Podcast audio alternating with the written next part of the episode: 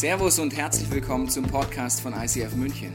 Wir wünschen dir in den nächsten Minuten eine spannende Begegnung mit Gott und dabei ganz viel Spaß.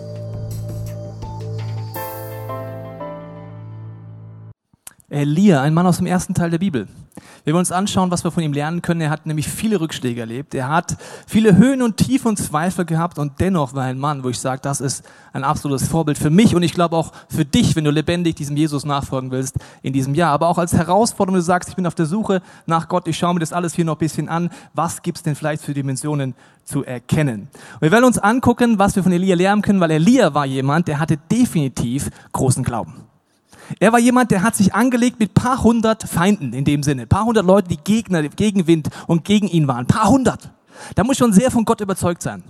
Ich habe äh, letzte Woche war ich in Zürich, ich war auf Pastorenmeeting und äh, ich habe auch selbstbewusst äh, einen Krieg in Anführungsstrichen angefangen und zwar beim Bowlen. Wir waren Bowlen und äh, der Leo Bicker, vielleicht kennt ihr, so kleiner Blonder aus der Schweiz, der hat gerade gebowlt. Und ich laufe vorbei und gebe ihm einfach voll in dem Moment eine auf die hier auf die auf die weiß schon auf die Schulter. Und er so, hey, Tobi, spinnst du? Ich so, ja. So, dann habe ich natürlich einen Krieg mit dem kleinen Kampfzwerg angefangen, ne? Weil dann ging das den ganzen Abend. Er hat sich zusammengerottet mit dem Schweizer Arnold Schwarzenegger, auch genannt René Schubert von ICF Vorarlberg. Da waren lauter so äh, ja Menschen, die ordentlich Kraft haben und es hat sich immer weiter hochgesteigert, äh, hochgesteigert, dieser Kampf. Ja? Also ich kann bitte nicht mich auf die Schulter klopfen heute, auf keinen Fall. Ist alles blau. Vielleicht sieht man das auch hier. Das können wir mal Großaufnahme machen. Das ist nur ein Bereich meines Kampfes gewesen, ja, und der Rest ist auch blau. Das Schwierigste war es, die zwei Kampfzwerge, Leo und Andy Struppler, der nach Kambodscha gehen wird, um eine Kirche zu gründen, von beiden Seiten gleichzeitig geschlagen haben. Also ich habe mich nur mit vier Pastoren angelegt. Elia hat sich mit paar hundert sozusagen Propheten vom Baal, welche ich euch gleich erklären, angelegt. Er hatte großen Glauben, aber auch Tiefen und wir wollen uns angucken, was wir von ihm lernen können. Und es hat immer etwas zu tun, was wir auch am Anfang vom Jahres überlegen, was heißt es für uns als Kirche. Wir glauben nämlich nicht, dass Kirche eine Institution ist, dass kein Gebäude ist, dass es nicht irgendwelche Organisation ist, sondern dass es einzelne Menschen sind, die entscheiden, ich nehme meinen Glauben, ich nehme auch meine Zweifel, ich nehme meine Stärken und meine Schwächen und ich schmeiße sie alle in eine Waagschale und gemeinsam kann man einen Unterschied machen. Die Stärke einer Kirche, die Stärke 2013 von dieser Kirche hat einfach nur die Frage, wie viele Menschen sagen heute, die nächsten Wochen, nächsten Monaten, Gott, hier bin ich mit meinen Begrenzungen und mit meinen Fähigkeiten, mit meinen Ressourcen. Ich will dabei sein. Deswegen, wenn wir über die Vision auch heute reden von 2013, anfangen darüber zu reden, hat es immer mit dir und mit mir zu tun. Wir steigen jetzt ein mit Elia, ersten Teil der Bibel, 1. König 17.1. Der Prophet Elia aus Tischbe in Gilead sagte eines Tages zu König Ahab, ich finde die Bibel faszinierend, wenn man anfängt zu graben und zu fragen, was steht da eigentlich wirklich. Weil wenn du nicht eintauchst, denkst du, ja, was ist der Punkt? Der steht da vor halt Ahab. Genauso wie er sagen kann, und eines Tages ging Tobias zu Frauke und er stand vor Frauke und sagte, wo ist der spektakuläre Punkt? Ich empfehle dir, immer ein bisschen vorher lesen, nachher zu lesen und verschauen, ob es auch noch Parallelstellen in der Bibel gibt, weil dann kommen auf einmal Dinge raus, wo du denkst, der Elia ist ja schon eine krasse Nummer. Weil ein paar Sätze vorher heißt es, 1. Könige 1633, mit allem, was Ahab tat, mit allem. Also was bei den Türken, mit allem, mit Scharf, mit allem. Mit allem was Ahab tat, schürt er den Zorn des Herrn so sehr wie kein anderer israelitischer König vor ihm und die davor waren schon nicht schlecht gewesen. Ahab war der schlimmste König, den Israel erlebt hat. Er hatte eine Frau, die Isabel, und äh, es war so eine Situation für Elia, wo er wusste, das ist jetzt einmal gut und einmal schlecht für mich. Das ist so, wie wenn du eine gute und eine schlechte Nachricht kennst. Ich habe einen Witz gehört, der geht folgendermaßen. Äh, zwei Jungs äh, sagen einfach, hey, wer von uns zuerst stirbt? Kommt zurück zu unserem Männerstammtisch Mittwochabends und erklärt, ob es Fußball im Himmel gibt oder nicht. Das war der Deal. Der erste stirbt und am Mittwochabend wartet sein Freund, weil er muss ja wiederkommen, das war der Deal und er kommt zurück und sagt, und, und, und, gibt's Fußball im Himmel, gibt's Fußball im Himmel? Sagt er, ich habe eine gute und eine schlechte Nachricht. Die gute Nachricht ist, es gibt Fußball im Himmel. Die schlechte Nachricht, du bist in der Startelf für Samstag aufgestellt. Ja, das war die schlechte Nachricht. Bei Elia war es auch so. Die gute Nachricht war, er wusste, Gott liebt ihn, er wusste, Gott ist bei ihm, er wusste, Gott ist stark. Die schlechte Nachricht war, zu seinem Lebzeiten gab es Ahab, den mächtigsten Mann der damaligen Zeit und auch der meisten antichristlich, antigöttliche König, den es jemals gab. Seine Frau und er, Isabel und Ahab, hatten sich überlegt, sie führen den Baalskult ein. Baal war der Sturmgott, der Fruchtbarkeitsgott, von dem man die Versorgung erwartete. Heute, ein bisschen frech gesagt, steht da so ein Stier vor einer Börse und es gibt diese Tiere heute auch noch teilweise, gell? Von wem man so die Versorgung erwartet, kann man jetzt mal drüber nachdenken, tiefer Punkt. Aber der Punkt ist jetzt hier, Baal war ein Fruchtbarkeitsgott und er hat gesagt, Ahab und Isabel, wir killen alle Propheten Gottes, alle, die ansatzweise sagen, es gibt eine Freiheit, es gibt einen lebendigen Glauben, killen wir, töten wir, wirklich, damit der Baalskult durchdringt. So, wenn du das jetzt weißt, lese den Satz nochmal vor. Der Prophet Elia aus Tischbe in Gilead sagte eines Tages zu König Ahab, was muss der für einen Hintern in der Hose haben? der stellt sich vor den König, wo er weiß, das werde ich sehr wahrscheinlich nicht überleben, weil ein paar hundert vor mir haben es auch schon nicht überlebt. Und er stellt sich vorhin und redet auch noch. Und wenn du gleich weiterliest, dann sagt er nicht nette Sachen, sagt, ey, ah, dufter Typ, finde ich super mit dem Ball. Kann ich irgendwie einsteigen? Kannst du mich anstellen? Ich brauche noch Kohle, brauche einen Nebenjob, 400 Euro oder was können wir machen? Ich mache mit. Nein, der sagt ihm jetzt auch noch gleich was, wo du sagst, da musst du echt Mut haben, vor den König hinstellen und das zu sagen. Und ich glaube, der Ahab, wie er hier beschrieben ist, in unserem Leben ist es nicht ein lebendiger König, sondern es ist in unserem Kopf und unserem Herzen sind wie Hindernisse, die so groß erscheinen, wo man denkt, das kann ich nicht bringen. Elia hätte alles Recht gehabt zu sagen, ich stelle mich nicht vor diesen König. Das ist zu krass, das kostet zu viel, der Gegenwind wird zu stark, das kostet mich alles. Der Ahab in deinem, meinem Leben ist oft hier oben. Das können Lebensbereiche sein. Das können Bereiche im Glauben sein, privat, wo du vielleicht jahrelang gebetet hast schon, probiert hast und es nicht erlebt hast, was du dir wünschst. Vielleicht betest du seit lange für deine Freunde oder deine Verwandten, dass sie diesen Jesus auch so kennenlernen, wie du ihn erlebst. Diese Liebesbeziehung erleben und du bist frustriert. Und du merkst, es klappt nicht. Und der Ahab kann immer größer werden, dass du irgendwann denkst, naja, also ich werde das wahrscheinlich nicht hinkriegen. Meine Freunde, die Menschen hier sind wahrscheinlich zu. Die können mit Gott nichts anfangen. Der Ahab kann so tief sein, dass es ein bisschen dein Gottesbild beeinflusst. Zum Beispiel sind so Argumente, letztens sagt jemand zu mir, hey Tobias, München ist zu. Ich erkläre es kurz, das ist theologisch, das ist nicht logisch. Ich erkläre es nämlich deswegen. Was er damit meint ist, es wird auch so genannt harter Boden, also das versteht dann erst recht keiner mehr, aber ich erkläre es gerne. Was er damit meinte war, er geht davon aus, dass die Münchner, also die in München wohnen, die Menschen, die eine Sehnsucht nach Leben und Erfüllung haben, mit Gott und Jesus einfach von Haus aus nichts zu tun haben wollen und auch nichts zu tun haben werden, weil der Boden ist halt zu.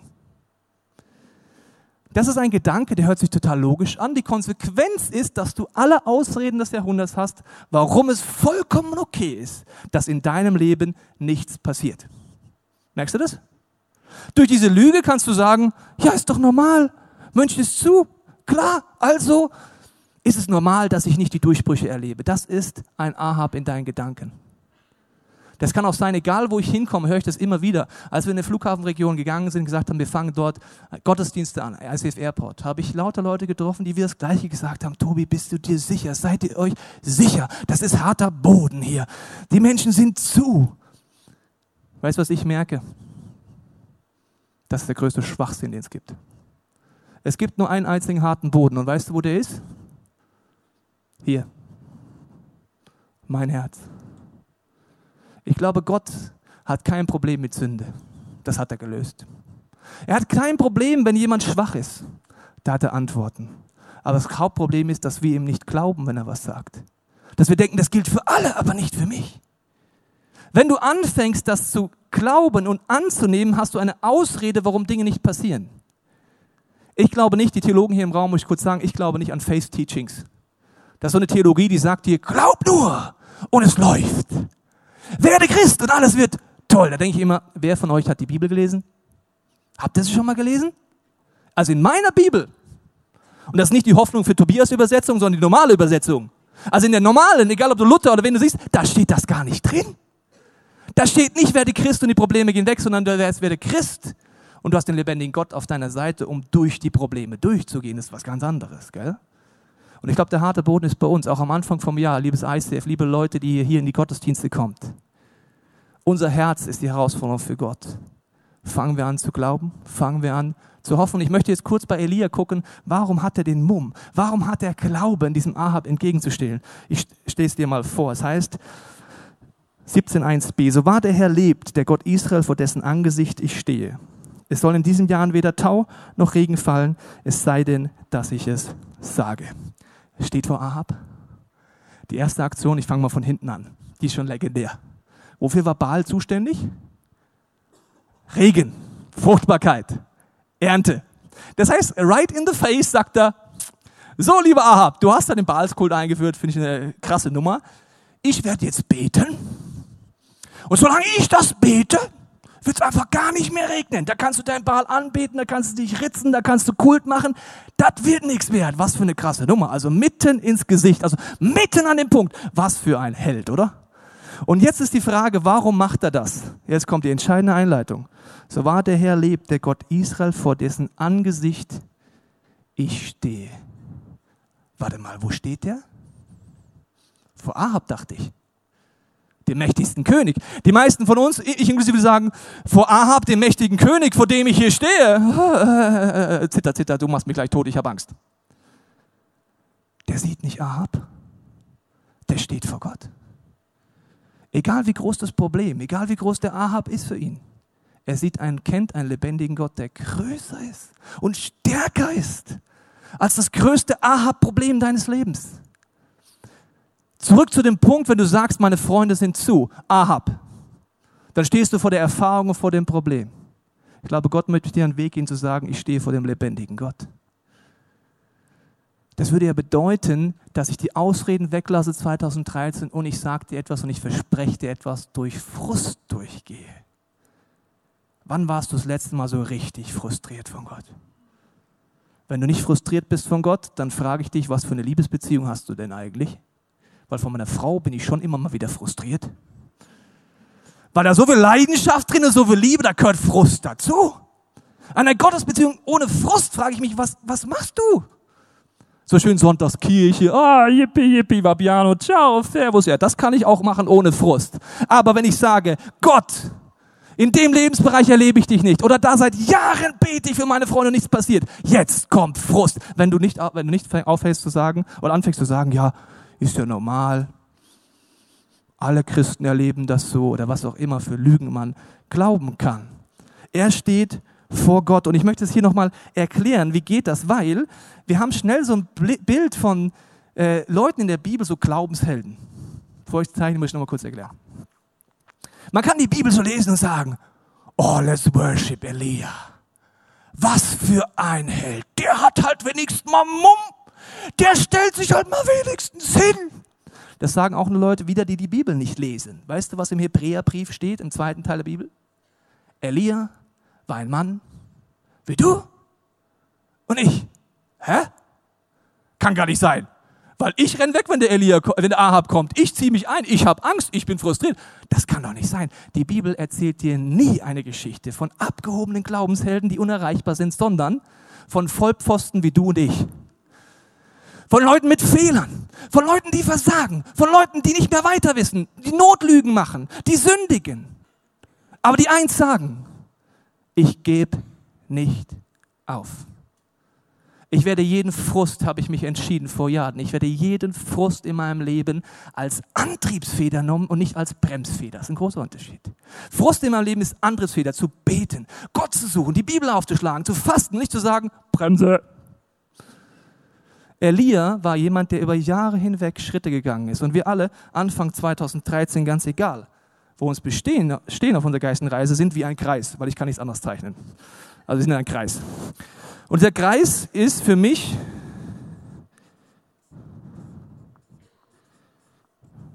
eine Wohlfühlzone.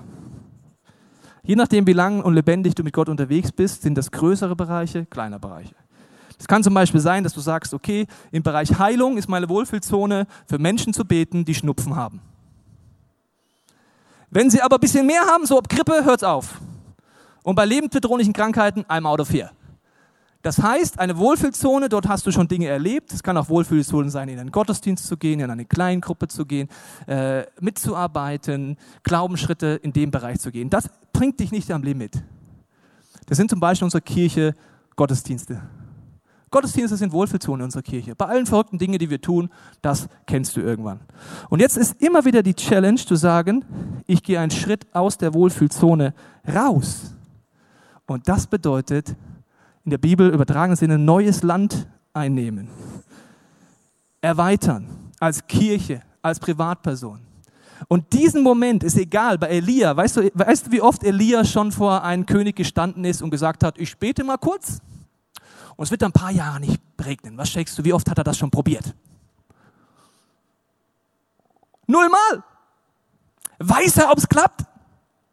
Mm -mm. Mm er hat das Vertrauen von dem, was er vorher erlebt hat, aber weiß er, ob es klappt? Woher, woher weiß er, dass er es nicht weiß, ob das klappt? Am Ende, als der Regen wiederkommen wird, hat er Schiss und betet und betet und schickt immer seinen Schüler, schau mal, ob die Wolken kommen. Kommt zurück, nein, die Wolken sind nicht da. Oh, Jesus, schick die Wolken. Du weißt die Nummer mit dem Gebet gerade. Ich mach's gerade zum ersten Mal, Gott, gell? aber es ist echt ein Problem. Sind Wolken da? Geh gucken. Äh, nein, okay. Oh. Zum allerersten Mal. Sein Hintern geht auf Grundeis. Das ist normal. Und ein lebendiger Glaube, den Jesus vorstellt im zweiten Teil der Bibel, im ersten Teil der Bibel, lebt davon, dass du deine Wohlfühlzone immer und immer und immer und immer wieder verlässt. Je öfter du das machst, wenn du es jedes Jahr machst, bist du wie ein Baum, wo immer mehr Kreise dazukommen, mehr Jahre und Größe und das ist dann die erweiterte Wohlfühlzone. Das geht nur durch Situationen wie Elia, wo er den Schritt geht, wo er aufs Wasser geht. Und ich glaube, bei uns bedeutet das, dass wir uns trauen, jeder Einzelne und als Kirche, solche Gedanken anzugehen, wo wir Lügen glauben. Egal, ob es ist, ob man sagt, Menschen sind zu. Oder Gott kann mich nicht gebrauchen, dass Menschen diesen Gott kennenlernen. Ich merke, in meinem Leben muss ich es immer wieder drehen und sagen, Jesus, stimmt das eigentlich, was ich hier glaube? Ist das die Wahrheit? Bist du für die Münchner nur zur Hälfte am Kreuz gestorben und für die Afrikaner komplett? Weil hier bist du so schwach, Jesus. Ich merke es immer mein Herz. Und ich glaube, wenn du losgehst und den Frust nimmst, egal in welchem Bereich das ist, immer wieder ins Gebet gehst, die Bibel auflegst als Antriebsfeder und nicht als Bremsfeder, dann wirst du Durchbrüche erleben. Vor zwei Jahren treffe ich eine junge Frau aus dem ICF oben am Eingang äh, beim Musical. Und äh, sie weint. Und ich sage, was ist denn los? Sagt sie, ich habe alle meine Freunde eingeladen. Ich habe für sie gebetet sie gefastet und mir so sehr gewünscht, dass sie diesen Jesus so erleben, wie ich ihn erlebe, diese Liebe erleben. Und Tobi, keiner ist gekommen. Und sie weint. Und dann sagt sie, wie kann das sein? Und sie ist frustriert. Und das sind die Momente, kommt jetzt die Bremsfeder. Bitter, das klappt eh nicht. Oder die Antriebsfeder. Ich habe zu ihr gesagt, lass uns beten, dass du jede Faser deines Frustes, ins Gebet ab heute kanalisierst und Gott in den Ohren legst, bis du es erlebst. Wir stellen oben da vom Eingang ein heiliger Moment. Wir beten gemeinsam und ein Jahr später kommt sie zu mir und sagt, Tobi, weißt du, was abgefahren ist? Seit ich jeden Frust in meinem Leben als Antriebsfeder nehme, und das geht nicht immer sofort, manchmal Wochen, manchmal Monate, habe ich erlebt, dass drei meiner Freunde im letzten Jahr diesen Jesus zum ersten Mal kennengelernt haben. Was war der Unterschied? Kann man auch mal klatschen, ja, auf jeden Fall, kann man mal klatschen. Was war der Unterschied? War auf einmal Münchens Boden weich? War auf einmal Erweckung? Nein, nur hier und hier hat sich was geändert. Und das kann man von Elia definitiv lernen, auch die nächsten Wochen. Und ich glaube, so ein Ahab in unserem Kopf als Kirche kann auch sein, dass man denkt, ja, wir wachsen ja immer weiter als Kirche. Das ist so spooky für manche. Die Presse kommt immer wieder, da kann was nicht stimmen da wächst die Kirche, da kommen Leute, gehen freiwillig in eine Kirche, ohne was zu unterschreiben, da, da kann was nicht stimmen. Also ist auch ein bisschen ungewohnt, ja, dass man denkt, wie kann das sein, dass diese Kirche sich jedes Jahr so circa verdoppelt? Und dann kann man so denken, ja, es verändert sich alles so schnell, ist doch eigentlich unpersönlich. Eine große Kirche ist unpersönlich. Das ist hier oben etwas, was man denken kann und fühlen kann und dann wird man so handeln. Ich war mal eingeladen in eine Kirche mit 20 Leuten. In dieser Kirche, habe ich später herausgefunden, war das jüngste Mitglied seit zehn Jahren dabei. Also die kannten sich wirklich gut. Und ich kam rein zum ersten Mal und es war ja, also klar, also ich war neu, ja. Also ich meine, mehr als bei 20, die mindestens zehn Jahre da sind, mehr kann man nicht mitkriegen und da waren ja nicht 100 Leute mit mir da, sondern Ich. Keiner hat mich angesprochen. Keiner hat mit mir geredet. Ich bin ein offensiver, selbstbewusster Mensch. Ich habe die Leute angesprochen, die Oma aus der ersten Reihe zum Beispiel. Wie lange sind Sie denn schon hier? Ja, seit 30 Jahren. Wow, cool. Keiner, also die Größe sagt nichts, gar nichts darüber aus, ob es persönlich ist oder nicht, sondern die Einstellung macht's aus. Und ich sage dir einen provokanten Satz. Ich glaube, je größer eine Kirche, desto persönlicher. Muss ich wiederholen? Wenn du mitschreibst, kannst du auf Facebook posten, egal wohin. Je größer eine Kirche, persönlicher. Muss ich dir kurz erklären. Wir sind tausend Leute im Gottesdiensten, alle zusammen. Das ist so groß wie ein Dorf mit tausend Leuten. Wer von euch ist in einem Dorf tausend oder kleiner aufgewachsen? Wer ist der Meinung, das war einfach viel zu groß? Viel. Also so unpersönlich, so riesig, so, so, so, so unbehaglich. Ja? Wer von euch ist einem Dorf aufgewachsen mit weniger als 100 Menschen? Wow, das sind Fachleute, hast du gesehen. Frag sie mal, wie das ist, wenn jemand dahin zieht, ob das so einfach ist, reinzukommen, wenn seit 40 Jahren der Bayer an sich da schon wohnt, gell? Ist schwierig dann als Hamburger zum Beispiel, ja, ist schon ein bisschen schwierig. Ich bin auch in einem Dorf aufgewachsen, in dem Sinne, in einer sehr kleinen, äh, kleinen, kleinen, kleinen, kleinen Stadt, mit Basti zusammen seit der fünften Klasse dort äh, im Nachwuchsprogramm gewesen dieser Stadt und wir hatten ein Problem. Mit 15 wollten wir immer was erleben. Und bei unserem Dorf gab es aber nichts. Da gab es eine Gaststätte, das Pub, da konntest du schon hingehen und Billard spielen, aber mehr gab es nicht. Also haben wir, sind wir auf die Idee gekommen, wir sind ja schlau, wir sind getrennt. Das heißt, wir haben so 18-, 19-jährige Menschen gesucht, die so getönte Scheiben haben, tiefer gelegte Autos, hinten böse Onkels drauf und so Bass. So Sehr sicher sind die auch gefahren. Ja? Und äh, ich konnte meiner Mama nicht unbedingt sagen, wo ich hingehe, weil es waren nicht nur Stellen, wo Mama davon begeistert wäre. Mama, wenn du Videopodcast guckst, ich war in Diskurs, ja, mit 15. Und wir sind dort hingefahren und hingetrennt. Warum? Unser Dorf war so klein, es gab nichts für uns Jugendliche. Wir konnten uns schon am Marktplatz treffen mit den 15 kaputten Dorfjugend aus unserem Dorf. Es war auch spannend da am Marktplatz mit dem Brunnen nachts um drei. Und die Tankstelle konntest du schon auch Sangria kaufen und äh, wow, wir mussten wegen jedem Mist in die nächste Kleinstadt fahren. Wegen jedem Mist. Egal, ob es der Pass war, egal, ob es äh, ein Krankenhaus war, ein spezialisierter Arzt war, egal, ob es H&M war, egal, was du wolltest, du musstest immer fahren, fahren, fahren. Warum? Wir waren so klein. Du konntest in die Freiwillige Feuerwehr gehen, in den Fußballverein gehen oder zu den Kerbeburschen, wie es bei uns heißt. Alles drei spezielle Gruppen. Ich war im Fußballverein, spezielle Gruppe. Ja, wunderbar. Da passt nicht jeder rein. Oder zum Beispiel unsere Kerbebuschen hatten ja das Motto, nüchtern sind wir schüchtern, voll sind wir toll. War eine Möglichkeit, also du konntest dorthin gehen. Ist nicht so, dass du auf dem Dorf keine Möglichkeiten hast. Du kannst schon wohin gehen. Was heißt das jetzt für als Kirche? Eine 1000-Mann-Kirche ist einfach ein klitzekleines Dorf. Wirklich. Wegen jedem größeren oder komplexeren Problem müssen wir dich schicken zu einem Therapeuten, zu einer anderen Einrichtung, zu äh, Lebensberatung oder sagen, ja, da können wir dir nicht weiterhelfen, du hast großes Eheproblem, ja, so ein bisschen können wir dir weiterhelfen, du hast Pornografiesucht, ja, das ist jetzt wirklich schwierig. Fahr doch mal in die nächste Kleinstadt. Das ist auf Dauer nicht die Lösung von Kirche. Und wenn ich mir die erste Kirche angucke, das war definitiv keine kleine, langsam wachsende Kirche, sondern eine Kirche, die hatte Power. Weil jeder gesagt hat, ich bin dabei. Jeder mit seinen Möglichkeiten dabei war. Und wir sind jetzt die Strukturen am Legen Richtung Kleinstadt. Im Moment sind wir ein Dorf. Dass du Plattformen hast, dass wir Zielgruppenarbeit anfangen, dass wir viele Dinge anfangen, zum Beispiel First Impression, der ganze Galeriebereich. In den ersten Jahren haben alle bei uns alles gemacht. Das ist vollkommen normal. Also ich weiß noch genau im Giesinger Bahnhof, was für legendäre Zeit. Da haben wir aufgebaut, alle. Abgebaut, alle. Welcome-Team an, an den Begrüßungsdienst gemacht? Alle. Dann habe ich gepredigt, habe teilweise noch Worship gemacht, ich habe alles gemacht. Und ich war immer so entspannt. Egal wer kam, so, hallo, bis zum ersten Mal da, ich habe keine Zeit mehr, muss predigen. Hallo, bis zum zweiten Mal da, habe keine Zeit mehr, muss jetzt hier Worship machen. Hallo, bis zum dritten Mal da, ich muss jetzt abbauen. Wow, wie persönlich. Eine größere Kirche heißt, mehr Menschen helfen mit, zum Beispiel oben in der Galerie. Wir fangen Teams an, die machen nichts anderes, als sonntags da zu sein für Menschen, die zum ersten Mal reinkommen. Die Begabung, die Fähigkeit und die Leidenschaft haben, Leute anzusprechen, ihnen zu helfen, sich zurechtzufinden. Früher musstest du deine Small Group Liste durchtelefonieren. Haben wir gesagt, hier sind 50 Small Groups, telefoniere ich durch, viel Spaß, wir sehen uns in der Ewigkeit. Weil wir haben keine Zeit, verstehst du? Das ist normal in einer Pionierphase. Jetzt haben wir Teams, die entstehen, die mich begleiten, die mir helfen, die mir nachgehen. Je mehr Menschen mit anpacken, desto persönlicher wird eine Kirche, nicht desto unpersönlicher.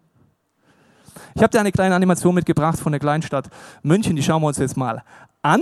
Äh, Im Moment sind wir ein Dorf. Was du hier siehst, sind gerade die 72 Small Groups, die es im Moment gibt.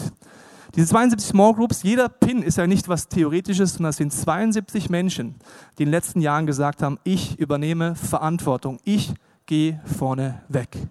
Ich gehe mein Ahab an, ich traue mich, einen Glaubensschritt zu gehen. Heute haben viele Menschen das Privileg, dorthin zu gehen. Reichen tun sie 2013 definitiv nicht. Da brauchen wir mindestens nochmal so viele, also 150 insgesamt. Dann in der Kleinstadt gibt es zentrale Dinge. Wie ich gesagt habe, die gibt es einmal.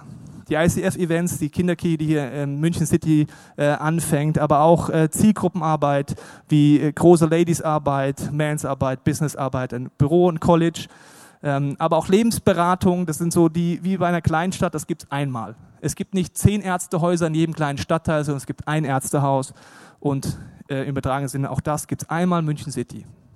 Und dann gibt es Stadtteile. Stadtteile sind zum Beispiel unsere Brennpunkt-Location.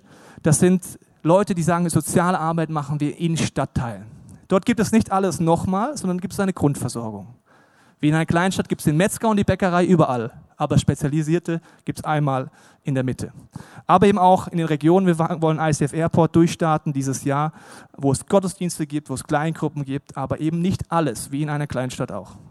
Zielgruppenarbeit wird weiter durchstarten, alle Altersgruppen abdecken, Kinder, Jugend und überall ist die gleiche Logik. Je mehr Menschen anpacken, je mehr Menschen ihre Ressourcen einbringen, desto mehr wird eine Kirche persönlicher und stärker. Weil ich glaube, eine große Kirche, wenn du es schlau machst, ist weder unpersönlich, sondern das Gegenteil.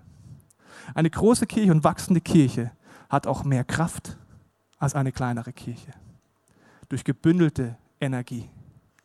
Wir wollen dieses Jahr uns ausstrecken, sagen, wir wollen mehr Menschen in unserer Stadt, in unserer Region und in Deutschland ermöglichen, Gott kennenzulernen. Und wir haben Möglichkeiten, die sind unfassbar. Zum Beispiel Fernsehen. Wir haben zaghafte Versuche angefangen mit den Menschen und den Mitarbeitern, die wir hatten und mit dem Geld, was wir hatten. Und haben gesagt, wir gehen Schritte auf Videopodcast und letztes Jahr auf ICF Television. Das ist äh, eine Internetplattform. Und dort schauen jedes Wochenende zwischen 50 und 100.000 Menschen die Predigt an. Das heißt, 1000 Leute sind hier, deine Kirche ist aber schon längst viel größer, die passt schon in die Allianz Arena nicht mehr rein. Das sind Dinge, die auftun. Was könnten wir dort machen? Ohne Ende Möglichkeiten. Ohne Ende Möglichkeiten. Immer die gleiche Frage, wie viele Leute übernehmen Verantwortung? Wie viele Leute geben Geld? Wie viele Leute werden ehrenamtlich dabei sein? Dann wollen wir dieses Jahr am Airport Gottesdienste ergänzen. Und das ist so etwas, was du von Elia lernen kannst, wenn wir an Airport gehen. Das kannst du schön zeichnen. Elia geht den Glaubensschritt und er kriegt Probleme. Er muss sogar flüchten zwischenzeitlich, weil es um sein Leben geht. Er flüchtet dann an diesen Bach Krit. Wir haben gesagt, wir wollen reingehen. Wir hatten schon eine super Location am Start.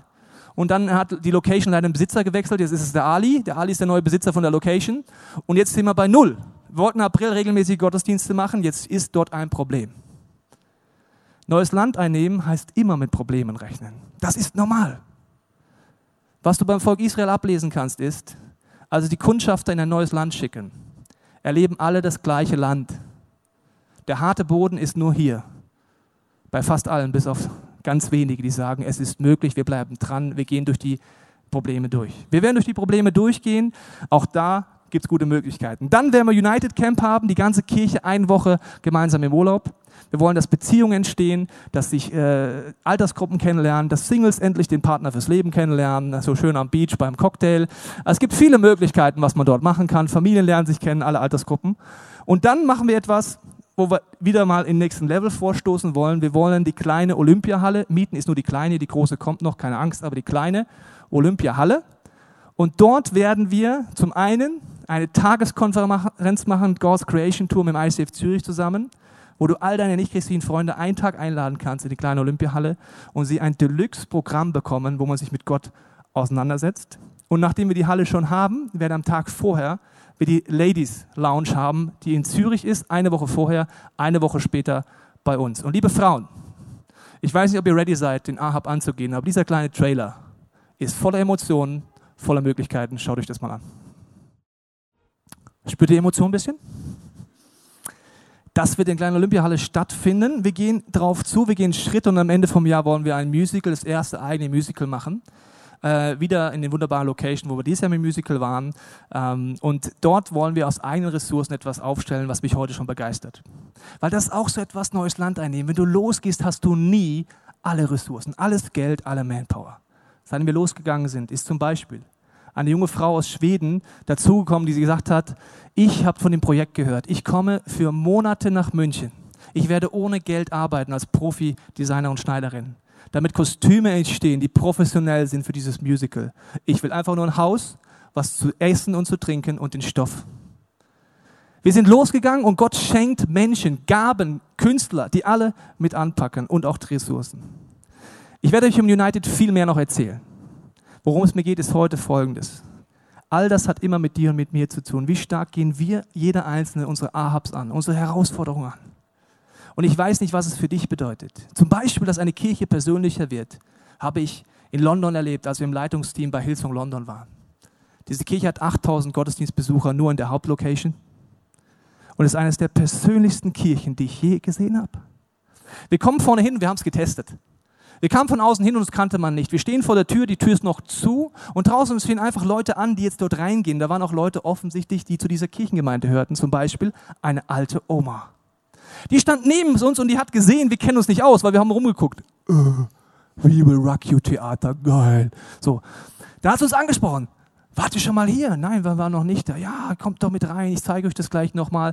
Ich empfehle euch, wenn ihr wie ich nicht so laut haben wollt, würde ich euch empfehlen, mehr da zu sitzen. Wenn ihr es laut wollt, geht besser dahin. Die Familien sind bei uns immer oben auf der Empore. Äh, schön, dass ihr da seid. Voller Herzlichkeit. Die hatte gar keinen Job. Verstehst du? Da war kein Welcome-Schild. Ich muss das halt tun. Das war ihr Herz. Dann kommen wir rein, dort gibt es Mitarbeiter. Wir sind ins Foyer reingegangen, haben ein bisschen dumm getan. Wo geht's lang? Ich habe so schnell viele Leute kennengelernt und wirklich kennengelernt wie noch nie in einer Kirche. Dann musste ich aufs Klo. Jetzt kommt ein tiefer Erlebnis für mich. Achtung. Da habe ich gesagt, auf Englisch natürlich, wo ist denn hier die Toilette? Und ich habe gedacht, er sagt jetzt, ja, Treppe hoch, zweite rechts, dritte links und dann noch ein Gang hinter und dann siehst du so WC.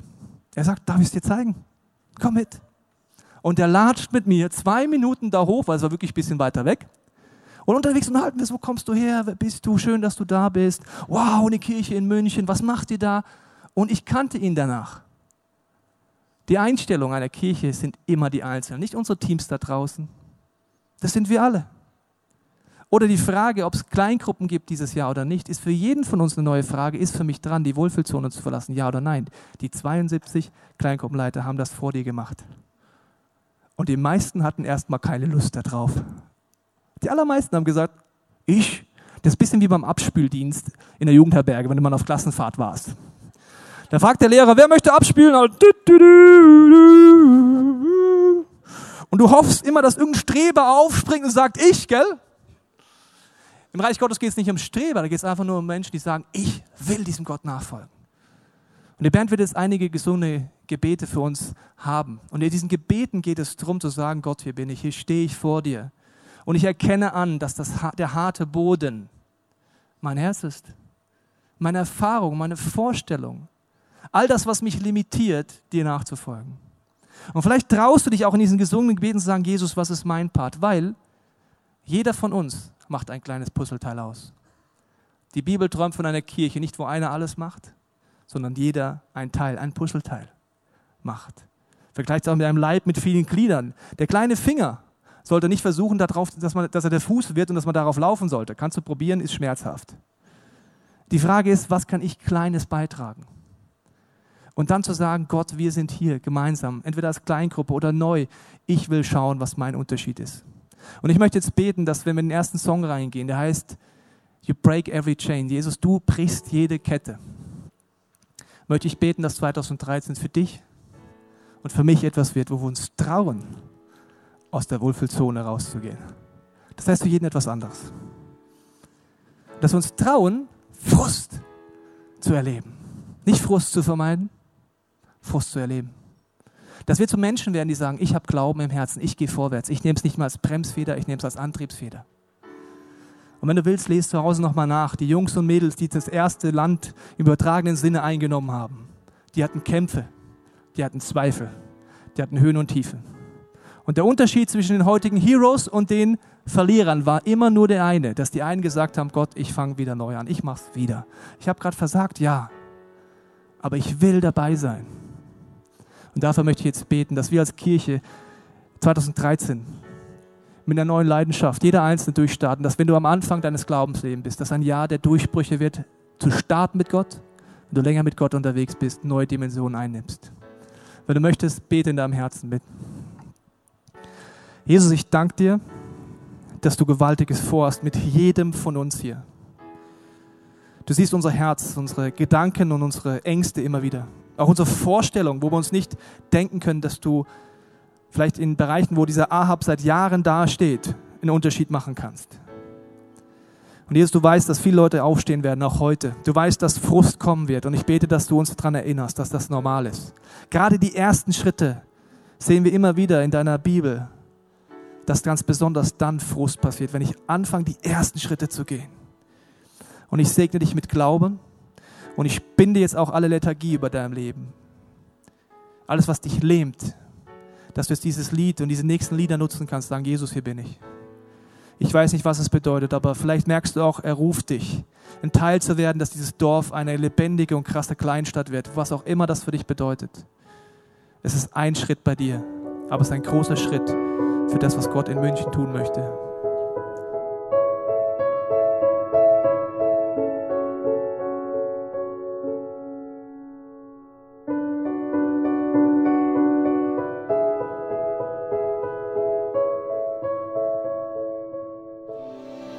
Ich spüre in mir immer am Anfang von eines Jahres, dass Gott mich extrem herausfordern wird, mich Tobias Teil.